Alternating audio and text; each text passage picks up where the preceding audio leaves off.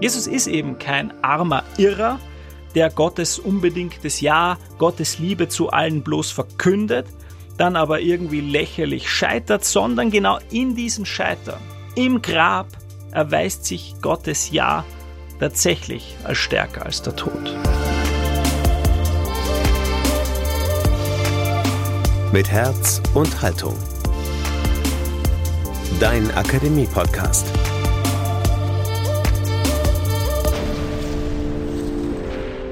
Herzlich willkommen zu Teil 3 der Mit Herz und Haltung Basics. Theologie endlich verständlich. Der kleine Crashkurs zu den großen Fragen des Glaubens.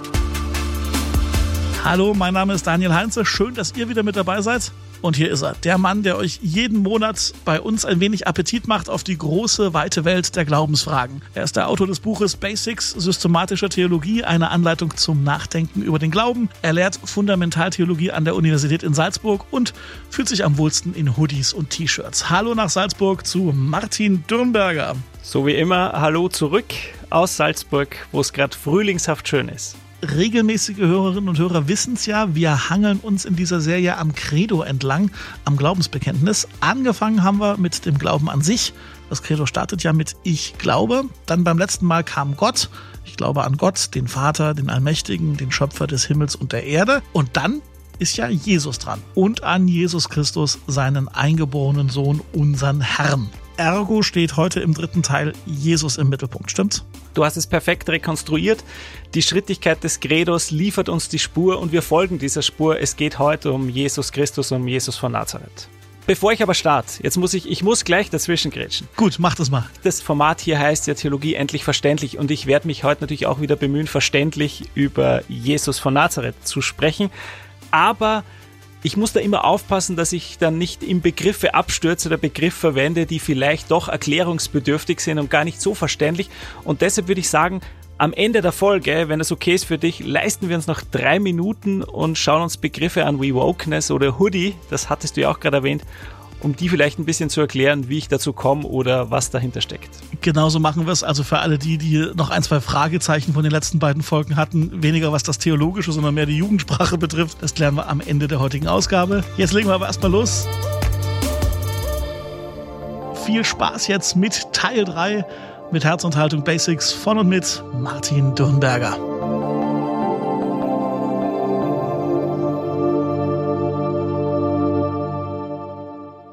Die letzten beiden Male haben wir mit kleinen und netten Stories begonnen, mit Gedankenexperimenten sozusagen. Das machen wir heute nicht. Heute beginne ich mittendrin in der Jesusgeschichte, und zwar an einem bestimmten Ort, der meines Erachtens absolut zentral ist für das Nachdenken über Jesus. Welchen Ort meine ich? Ich meine den Ölberg. Vermutlich haben die meisten Hörer Ihnen jetzt bereits durch die bloße Nennung dieses Namens eine Reihe von Assoziationen, aber wir sind bei Basics und deshalb rufe ich ein paar Skizzen auf. Also, wo befinden wir uns? Wir befinden uns mitten in der Jesusgeschichte, wie gesagt, eigentlich schon knapp vor dem Ende, und zwar in Jerusalem. Jesus, der seit einiger Zeit mit seinen Jüngern und Jüngerinnen durch die Gegend wandert und das Reich Gottes verkündet, ist damit im politisch-religiösen Zentrum Israels angekommen, und sein Auftauchen dort ist keine entspannte Sache, sie ist vielmehr eine heikle und konfliktive Angelegenheit. So wie die Evangelien die Lage schildern, ist Jesus das durchaus klar. Er weiß sehr gut, dass er in Jerusalem nicht nur Freunde hat, und das ist sogar ein wenig euphemistisch formuliert. Er weiß, könnte man präziser sagen, dass man ihn aus dem Weg schaffen will. Besonders deutlich wird das vor allem beim letzten gemeinsamen Mahl mit den Jüngern, wie es die Evangelien schildern. Zumindest Jesus selbst versteht es so, dass es ein letztes Mal ist. Er weiß also, dass die Konflikte, die ich angedeutet habe, Konflikte sind, bei denen es um Leben und Tod geht.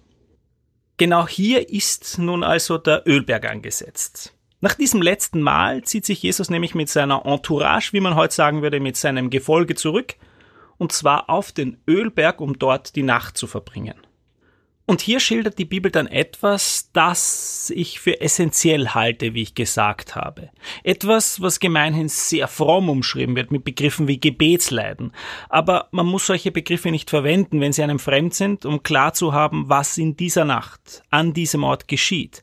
In dieser Nacht wird Jesus schrecklich klar, Es wird ihm erschreckend bewusst, was da auf ihn zukommt, was ihm da bevorsteht, nämlich sein Tod. Es wird nicht wieder magisch alles gut, es ist vorbei. Und er ringt mit sich und mit Gott im Blick auf dieses Schicksal, auf das sein Lebensweg da jetzt zuläuft. Und genau hier setzt jetzt meines Erachtens eben eine Schlüsselfrage für jede Christologie an, für jedes Nachdenken über Jesus. Jetzt einmal ganz ungeschützt und nur unter uns formuliert. Warum um Himmels willen haut er denn nicht ab? Warum verschwindet er nicht? Warum holt er denn nicht die Jünger und Jüngerinnen zu sich und sagt, Jungs, Mädels, das war's? Der Gott Israels, den ich verkünde, ist ein Gott des Lebens, der das Leben will und nicht den Tod. Und das heißt, wir ziehen uns zurück aus dieser Stadt, die mir den Tod bereiten will. Wenn man vom Ölberg liest, dann will man Jesus genau das ständig zurufen, einen Songtitel von Danger Dan gewissermaßen, Lauf davon, lauf davon. Denn wenn er erst einmal verhaftet ist, dann ist's vorbei. Dann läuft die Maschine des Todes, wie man formulieren könnte. Aber hier, noch in dieser Nacht, kurz davor, da hätte er noch diese Chance zu fliehen. Und genau das macht er nicht. Aber warum? Warum tut er das nicht? Was treibt ihn an zu bleiben und was bewegt ihn nicht zu flehen? Das, genau das, das sind die Leitfragen für die heutige Folge. Leitfragen, die sehr, sehr speziell wirken, die aber meines Erachtens ins Herz dessen führen, was Christen und Christinnen von Jesus verstehen. Vorab, man muss natürlich vorsichtig sein. Es gibt keinen Weg in diese Nacht. Wir haben keine Autobiografie Jesu vor uns, in der er uns bereitwillig und offen über all diese Fragen Auskunft gibt. Aber das heißt jetzt umgekehrt auch nicht, dass dieses Bleiben Jesu, das dann ja in seine Verhaftung mündet, dass sein Bleiben völlig willkürlich wäre, dass es einfach absolut irrational wäre. Ich glaube, es gibt zumindest eine gewisse Plausibilität in dem, was er in dieser Nacht getan hat, und diese Plausibilität kann man versuchen zu rekonstruieren und genau darum soll es eben gehen. Oder anders formuliert, ausgehend von der Frage, warum um Himmels willen flieht Jesus in dieser elendigen Nacht am Ölberg nicht, will ich wieder eine kleine Reihe von Ausflügen machen, um Jesus so zu verstehen, wie ihn der christliche Glaube versteht.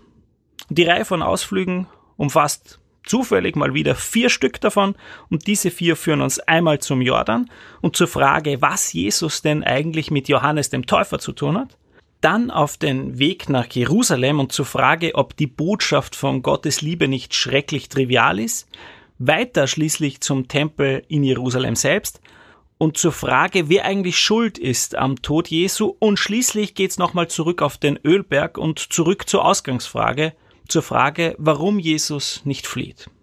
Sie sehen also, wir haben viel vor und in diesem Sinne folgen Sie mir bitte unauffällig zum Jordan. Warum lohnt sich sie am Beginn zum Jordan? Weil sich hier um 28 nach Christus herum eine Schlüsselfigur aufhält und wirkt, wenn man Jesus verstehen will, nämlich Johannes der Täufer. Johannes der Täufer ist ein hochspannender Typ, er tritt quasi als prophetische Figur auf und er hat eine hochspannende Botschaft, die Menschen anzieht. Er predigt das kommende Zorngericht Gottes. In einer Zeit, die viele orientierungslos und völlig chaotisch wahrnehmen, spricht Johannes von einem finalen Eingriff, und zwar einem finalen Eingriff Gottes. Gott wird einen Cut setzen, er wird einen Schnitt setzen und damit dem Unrecht ein Ende machen, und zwar ein für allemal. Und dieses kommende Gericht, das betrifft nicht nur die Römer, sondern das geht auch Israel an. Alle, die nicht Frucht bringen, alle, die nicht gerecht sind, stehen unter diesem Gericht. Im Zentrum der Predigt steht daher der Gedanke der Umkehr. Historisch ein wenig unsauber gesprochen, du kannst dein Leben ändern, aber mit Verlaub, das musst du auch, das musst du auch, wenn du im baldigen Gericht Gottes bestehen willst. Die Taufe des Johannes, die historisch als sicher gilt, ist genau hier angesiedelt. Die Taufe ist die Symbolhandlung für diese Lebensänderung, für diese Umkehr, um im Gericht Gottes bestehen zu können. Das klingt jetzt alles sehr spezifisch und wir aus einer völlig anderen Zeit, einem völlig anderen kulturellen Kontext und das ist es natürlich auch, aber die Botschaft selbst ist keine, die uns völlig fremd ist. Ein wenig klingt das so, wie das, was die ganzen Erfolgscoaches auf YouTube und Instagram und sonst wo predigen. Du musst dein Leben ändern, deine Ernährung, deine Tagesroutine, vor allem dein Mindset. Und dann wird schon was werden mit dem Erfolg, mit dem perfekten Body, mit der glücklichen Beziehung und mit all dem, was du so vorhast in deinem Leben. Aber schweifen wir nicht ab von Johannes weg in die Gefilde der Zeitdiagnose, sondern bleiben wir am Jordan. Dass Johannes und Jesus einander gekannt haben, das gilt als historisch sicher. Jesus dürfte die anspruchsvolle Botschaft des Johannes angesprochen haben. Wie genau das ausgesehen haben kann, ob zum Beispiel Jesus selbst eine Zeit lang ein Schüler des Johannes gewesen sein mag, das interessiert mich an dieser Stelle nicht. Wichtiger scheint mir der Differenzpunkt zwischen den beiden zu sein, denn Jesus steht für eine andere Botschaft als Johannes. Wo liegt dieser Differenzpunkt? Nun, wenn man so will, in der Situierung des Gerichts. Das finale Gericht liegt nicht mehr vor uns, sondern es hat bereits stattgefunden. Der Satan ist wie ein Blitz aus dem Himmel gefallen, so heißt es in Lukas 10, 18 aus dem Munde Jesu. Und das bedeutet übertragen, Jesus ist zutiefst davon überzeugt, dass Gott dem Satan, das heißt dem Feind und Ankläger des Menschengeschlechts, keinen Glauben geschenkt hat. Gott hat diesen Ankläger bereits aus dem Himmel verstoßen und das heißt, Gott hat sein Urteil in diesem letzten und entscheidenden Gerichtsverfahren offensichtlich bereits gesprochen. Denn wenn er dem Ankläger nicht glaubt, dann ist klar, was Sache ist. Sein Urteil ist ein Urteil zugunsten des Menschen. Es ist, wie man vielleicht in heutiger Sprache formulieren könnte, ein endgültiges, ein finales Ja zum Menschen. Und das ist wohl der Punkt, an dem sich Jesus von Johannes absetzt. Gottes Gericht steht nicht erst bevor, sondern hat sich im Himmel bereits ereignet um jetzt langsam aber sicher auf der Erde wirklich zu werden. Das heißt auch, wir müssen nicht umkehren, um vor Gottes Gericht bestehen zu können, sondern weil sich Gott bereits jetzt für uns entschieden hat, können wir umkehren und anders leben. Wir müssen also nicht diese oder jene Leistung erbringen, damit Gott uns liebt, sondern Gott liebt uns bereits vor aller Leistung und macht sich von unserer Performance nicht abhängig. Also ganz ähnlich wie Eltern ihr Kind lieben gleich ob es moralisch tadellos lebt oder nicht. Eben das ist, in heutigen Worten reformuliert, klar, der Kern der frohen Botschaft des Evangeliums. Es ist der Kern von der Botschaft von der Gottesherrschaft, die bereits angebrochen ist und die jetzt langsam die ganze Welt durchsäuern wird. Und es ist eben genau die Botschaft, die Jesus verkündet, für die Jesus steht, die er repräsentiert, für die er mit seinen Jüngern und Jüngerinnen umherzieht und wirbt. Lassen Sie uns damit den Jordan verlassen und wie angekündigt die zweite Etappe angehen, die Wegstrecke Richtung Jerusalem. Den Weg dorthin will ich nutzen, um eine Frage zu stellen, die Sie sich jetzt vielleicht auch gestellt haben. Ist diese Botschaft vom Gericht Gottes, das bereits stattgefunden hat und das zu unseren Gunsten ausgegangen ist, ist diese Botschaft nicht super soft, super nett, super luschig, super trivial? Ist das denn mehr, könnte man formulieren und fragen, als geistlose Glückskekspoesie? Ein Bleib so wie du bist, du bist ganz toll. Ist das nicht einfach nur hohl, trivial, ein Abziehbildchen vom lieben, lieben Gott, vor dessen Angesicht dann eigentlich auch alles gleichgültig ist, weil er mich ja eh unbedingt liebt? Nun, weil wir hier unter uns sind in dieser kleinen, feinen Podcast-Reihe, muss ich zugeben, ich verstehe das Unbehagen, das in solchen Fragen mitschwingt. Ich verstehe es tatsächlich gut. Aber ich bin zutiefst skeptisch, dass die Botschaft von einem Gott, der uns unbedingt liebt, tatsächlich so trivial ist. Ich meine, denken Sie doch nur an eigene Erfahrungen, an eigene Erfahrungen des Geliebtwerdens und Geliebtseins. Folgt daraus, dass alles gleichgültig ist. Wenn man beispielsweise voller Liebe angesehen wird, also denken Sie, angesehen wird von den eigenen Eltern, von den eigenen Kindern, von seinem Lebensmenschen, dann steckt darin sicherlich eine Dimension von Affirmation, von Zuspruch. Darin steckt ein, es ist gut, dass es dich gibt. Aber es steckt auch eine zweite Dimension darin, nämlich ein Anspruch. Wir wollen dann nämlich dieser Liebe, mit der wir angesehen werden, ja auch entsprechen und möglicherweise sogar aus dieser Liebe heraus unser Leben ändern. Wenn also, und damit drehe ich den Kitschfaktor dieser Episode ein wenig höher, wenn also meine Frau mich liebend anblickt, dann gibt es darin auch einen Moment des Anspruchs, nämlich des Anspruchs, dass ich diese Liebe nicht enttäusche, dass ich ihr entspreche.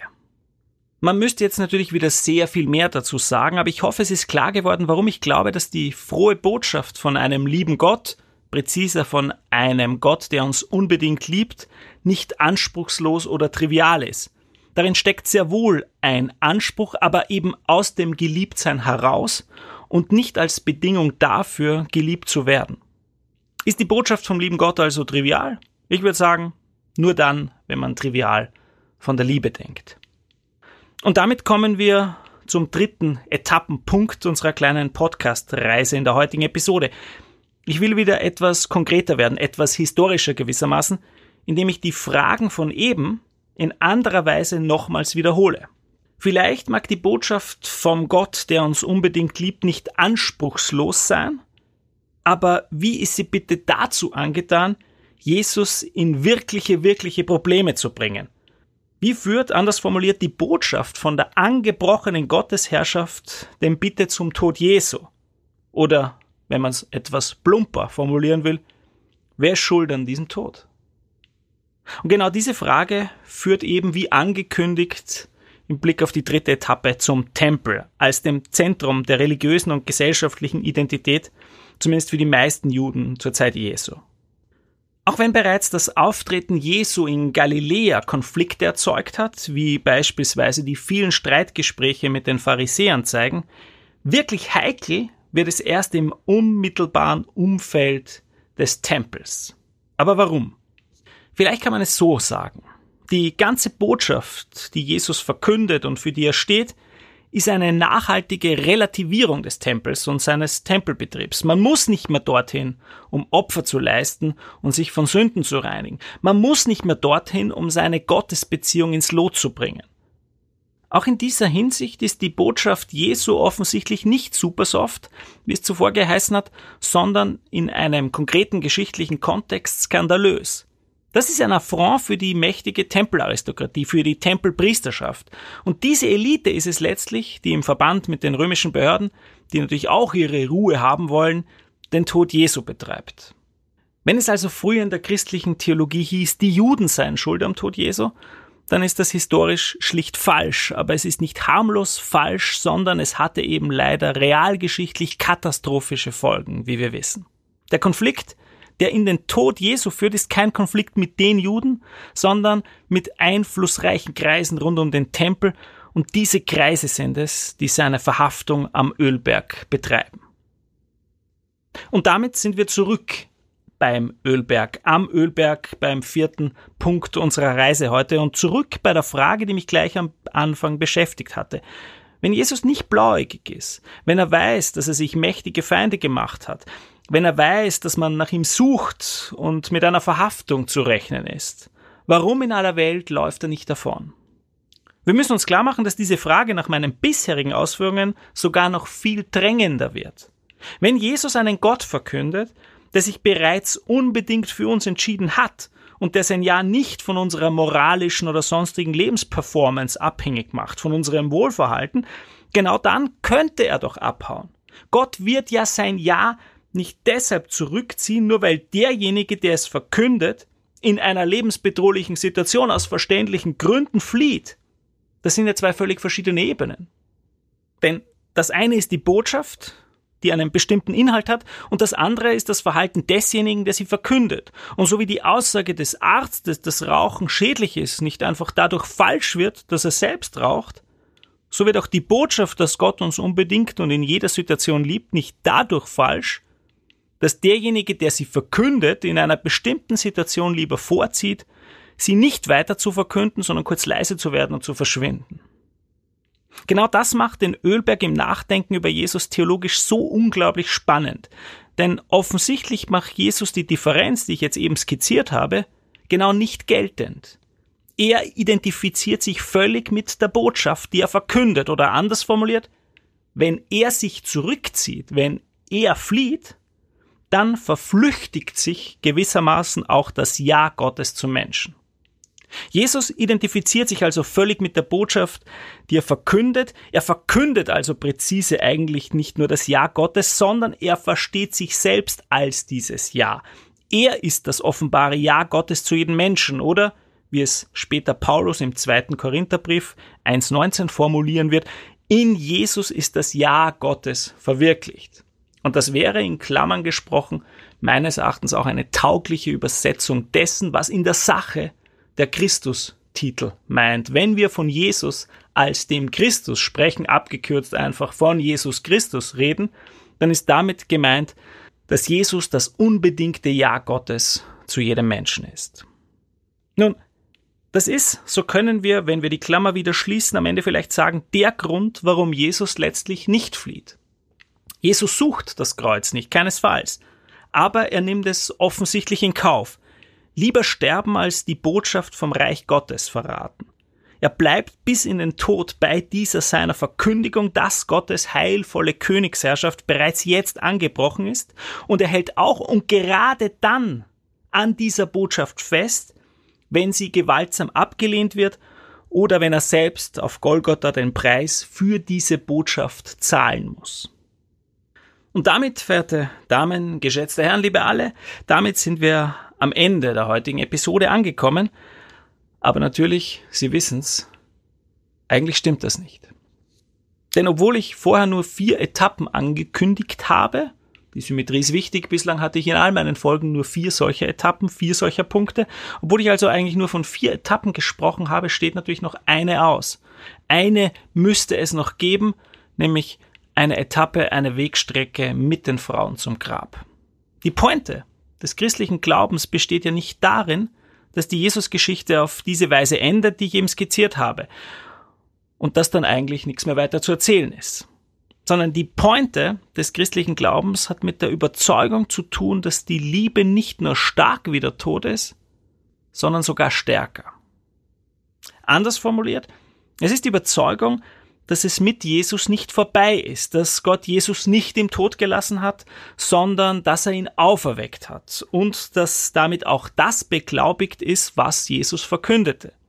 Jesus ist eben kein armer Irrer, der Gottes unbedingtes Ja, Gottes Liebe zu allen bloß verkündet, dann aber irgendwie lächerlich scheitert, sondern genau in diesem Scheitern, im Grab, erweist sich Gottes Ja tatsächlich als stärker als der Tod. Was das heißt, was das heißen kann, existenziell, ontologisch, erkenntnistheoretisch, das wäre jetzt natürlich noch Stoff für eine ganze eigene Podcast-Reihe. Aber natürlich kann ich diese Reihe hier nicht einfach starten, denn dann wären wir vermutlich noch das ganze Jahr damit beschäftigt. Aber was ich sehr wohl machen kann, ist Ihnen das zu wünschen. Diese Erfahrung, dass Liebe stärker ist als der Tod. Eine Erfahrung, die Christen und Christinnen mit Jesus von Nazareth verbinden und von der sie glauben, dass sie tatsächlich ein ganzes Leben zu tragen vermag. Und wenn Sie jetzt sagen, junger Mann, das war ja wieder alles ganz nett, aber man kann doch nicht über Jesus sprechen, ohne über das Konzil von Nicea zu reden oder den Monothelitismus und ein bisschen Christologie von oben auch noch einzubauen, dann bin ich selbstredend immer noch bass erstaunt, dass sie mich immer noch für jung halten. Dann verweise ich zweitens auf das Buch Basics systematischer Theologie, das diesem Podcast ja zugrunde liegt und in dem natürlich all das auch vorkommt. Und drittens sage ich, man muss sogar noch mehr tun, man muss vor allem auch über den Heiligen Geist sprechen. Aber keine Sorge, das ist natürlich nicht vergessen, es ist nicht verdrängt oder verschämt, sondern genau das, der Heilige Geist, wird das Thema unserer nächsten Folge und deshalb sage ich, ich hoffe, wir hören uns wieder. Bis zum nächsten Mal.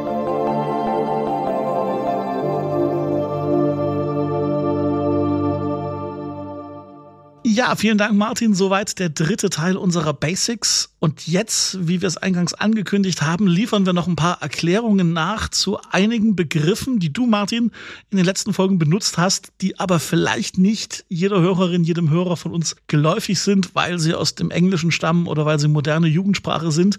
Und wir wollen natürlich, damit jeder und jede hier mitkommt und wollen euch auch diesen Kontext liefern, Martin. Fangen wir einfach mal an. Wir haben ihn beide heute schon erwähnt. Der, der Hoodie. Was für ein Kleidungsstück müssen wir uns darunter vorstellen? Ja, das ist relativ äh, einfach. Das ist ein Kapuzenpulli. Ähm, und ich habe wegen der Alliteration diesen Begriff gewählt. Herzhaltung Hoodie, das passt einfach gut, diese äh, Trias. Sehr schön. Dann sind tatsächlich ein paar Hörerinnen und Hörer wohl über ein Wort gestoßen, was ich auch erst in diesem Jahr gelernt habe. Allerdings, ich gebe es zu, ein paar Wochen bevor du es in den Basics benutzt hast. Es geht um den Begriff woke und das generelle Konzept von Wokeness. Was hat es damit auf sich? Okay, das ist jetzt ein sehr viel komplexerer Begriff als Hoodie. Woke, uh, woke heißt einfach im Wesentlichen, weil grob übersetzt, nur wach. Und Wokeness ist eine bestimmte Wachheit, eine bestimmte Form von Sensibilität für Fragen sozialer Ungerechtigkeit, für Rassismus, Sexismus, für Diskriminierung. Zum Teil wird es auch verwendet für Klimafragen. Jedenfalls wird es relativ stark im Kontext der Black Lives Matter Bewegung. Und der Begriff ist normativ. Also der wird ganz unterschiedlich besetzt. Manche finden das ganz, ganz wichtig, dass man diese Sensibilität hat und andere benutzen das geradezu als Schimpfwort. Und bei mir, um das nochmal aufzugreifen, kam es in der ersten Folge vor im Kontext von Vertrauen. Weil man könnte ja sagen, Wokeness, diese Sensibilität für, da passt was nicht, da gibt's Diskriminierung, das hängt ja zusammen mit Misstrauen, mit Skepsis, dass man also seine Affirmation do dosiert, dass man sich ein bisschen zurückhält und, und skeptisch ist. Und die Frage, die mich da beschäftigt hat, war, kann man auch woke sein, wenn man von einem Grundvertrauen getragen ist? Oder schließt sich das aus? Aber das war nur ein, eine kleine Nebenbemerkung am Beginn in der ersten Folge. Und tatsächlich ein Begriff, der sich wirklich erst so in den letzten Monaten auch so im deutschen Sprachbereich so ein bisschen eingeschlichen hat, kann man sagen. Ne? Das ist wirklich ein neues, neues Wort, was gerade im letzten Jahr, du hast es gesagt, durch Black Lives Matter äh, so ein bisschen populärer geworden ist. Ja, und vor allem auf Twitter würde ich sagen, nochmal sehr viel populärer als auf Insta. Also es hängt auch ein bisschen von den Plattformen ab, in denen man sich bewegt. Größerer Kontext natürlich dann auch wieder Identitätspolitik und dergleichen mehr, aber ich will mich da gar nicht vertiefen, da ist man schnell äh, in drei neuen Folgen. Fällt dir aus dem Stegreif vielleicht irgendeine deutsche Entsprechung ein? Sowas wie problembewusst sein oder so vielleicht? Genau. Ja, eben eine gewisse Sensibilität, ein, ein Grundgespür dafür, hier ist eine Diskriminierung oder hier ist eine Ungerechtigkeit, hier ist eine Asymmetrie. Und dann gibt's eine Reihe von anderen Begriffen, die das noch begleiten, zum Beispiel Critical Whiteness, dass man die eigenen Privilegien halt auch kritisch hinterfragt. Also wenn ich woke bin, dann muss ich auch äh, schauen, wo bin ich denn privilegiert, ohne das zu merken beispielsweise. Den nächsten Begriff, den kriegen wir relativ einfach übersetzt, denke ich. Wine Tasting wurde wohl auch nachgefragt. Das ist nichts anderes als die gute alte Weinverkostung. Martin, du in Österreich, was trinkst du in Sachen Wein am liebsten? Das ist äh, von Österreich her ganz nahegelegt. Sehr, sehr gerne Weißweinschorle, würde man, glaube ich, sagen. Äh, überall anders als hier in Österreich und in Bayern. Und die Weißweinschorle, die besteht halt im Wesentlichen aus grünem Veltliner. Grüner Veltliner, ich hätte jetzt blauen Zweigelt getippt, aber gut, grüner Veltliner ist natürlich auch wunderbar. Nee, nee, in dem Fall, das ist eher was jetzt für Sommermonate, was Leichtes, was sich gut trinken lässt, wenn es draußen wärmer wird. Und wie sagt man zu Weißweinschorle? Weißer Spritzer oder Spritzer Weiß. Weißer Spritzer, alles klar. Dann hast du neulich auch von Scouts gesprochen. Das ist laut Wörterbuch äh, nichts weiter als die Pfadfinderei. So ein Pfadfinder ist ein Scout. Genau, und da war der Grundgedanke, wenn man sich durch die Theologiegeschichte bewegt, dann braucht man im Wesentlichen ein paar Leute, die die wichtigen Pfade kennen, die auch Pfade finden, wenn es noch nicht allzu gut ausgebaut ist.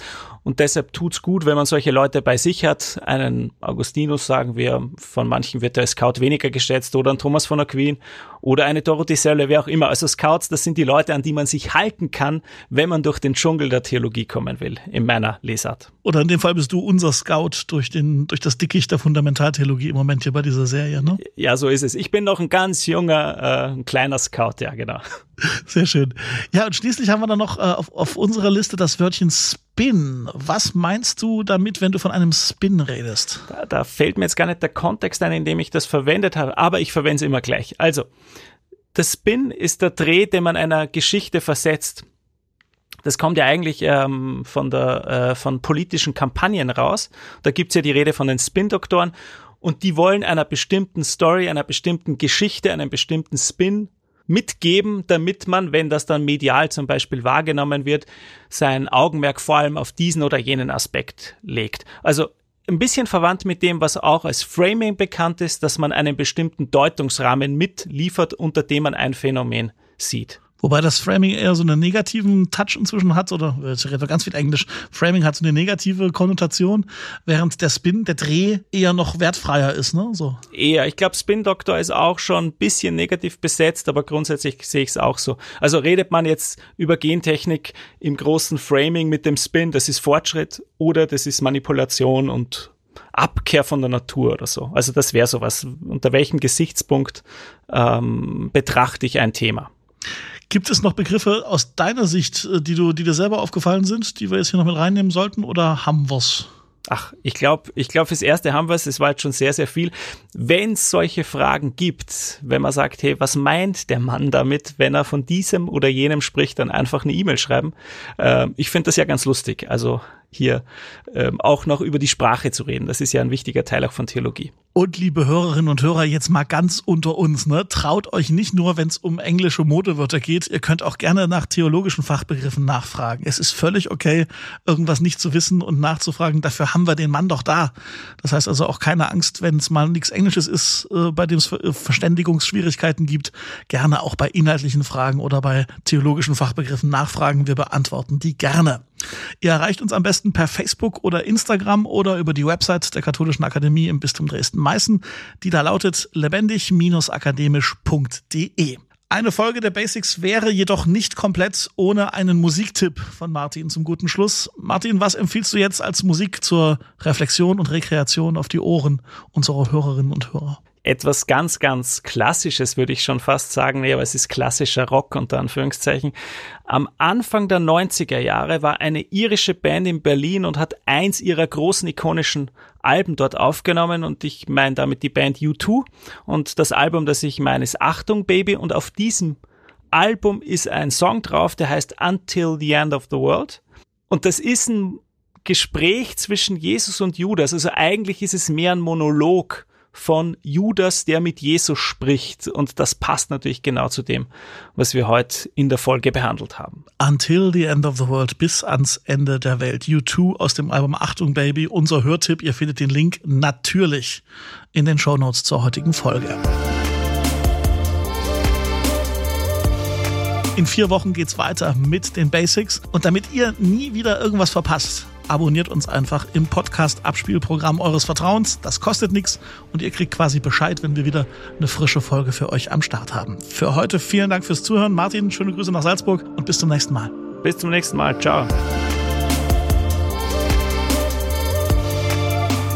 Mit Herz und Haltung.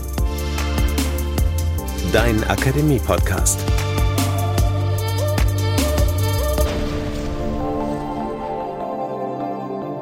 Ein Angebot der Katholischen Akademie im Bistum Dresden-Meißen.